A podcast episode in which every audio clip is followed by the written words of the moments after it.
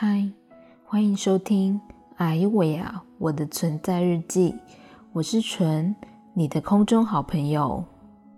这一集很有趣，是某位同学主动私讯我说可出的主题，因为他在一年前曾被火热的我带进教会过。虽然他现在没有跟我表态信不信耶稣，但我们仍然是朋友。是吗？是吧？所以就让我在这里跟大家分享这段特别的友谊故事吧。还记得当时我们彼此都是同事，不知道是哪一天他开始散发出有秘密要跟我讲的暗示，还说在公司不能讲，一定要出去才能说。这种神秘感让我一度以为他是要来跟我告白的，不过看来是我想太多了。某一天，我们一起出差，他开始揭晓那个秘密，就是他本身是双性恋同志，与男主管有一段像刘海一样抗逃抗命的暧昧故事。简单的说，就是剪不断，理还乱，越理越乱，最后找上我问意见。那时候的我其实刚进一个教会不久，也刚好在宗教的狂热期嘛，所以我就随意问他说：“啊，不然你要来教会吗？”结果他也没犹豫太多的说：“好哇。”然后我就带着一个同志朋友上教会，去认识一些不同的教友。这样，然而我在当时的想法超单纯，以为带朋友进教会去个主日。精神后就可以解决他的烦恼，呃，至少去跳个舞、流流汗也不错吧。结果一连串的猛烈邀约，导致朋友的烦恼不但没有解决，还开始感到不自在。所以我们也就很有默契的，在公司开启了疫情隔离模式，维持适当距离好一阵子，应该有半年之久吧。关于这件事，我其实也默默反省了蛮久的。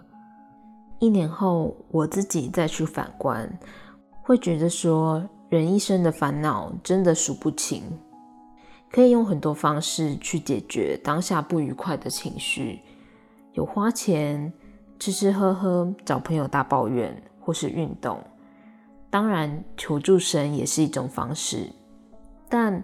每种方式还是出于那个人的选择，而不是我认为哪种方式对他最好，然后用人情压力去要求对方做。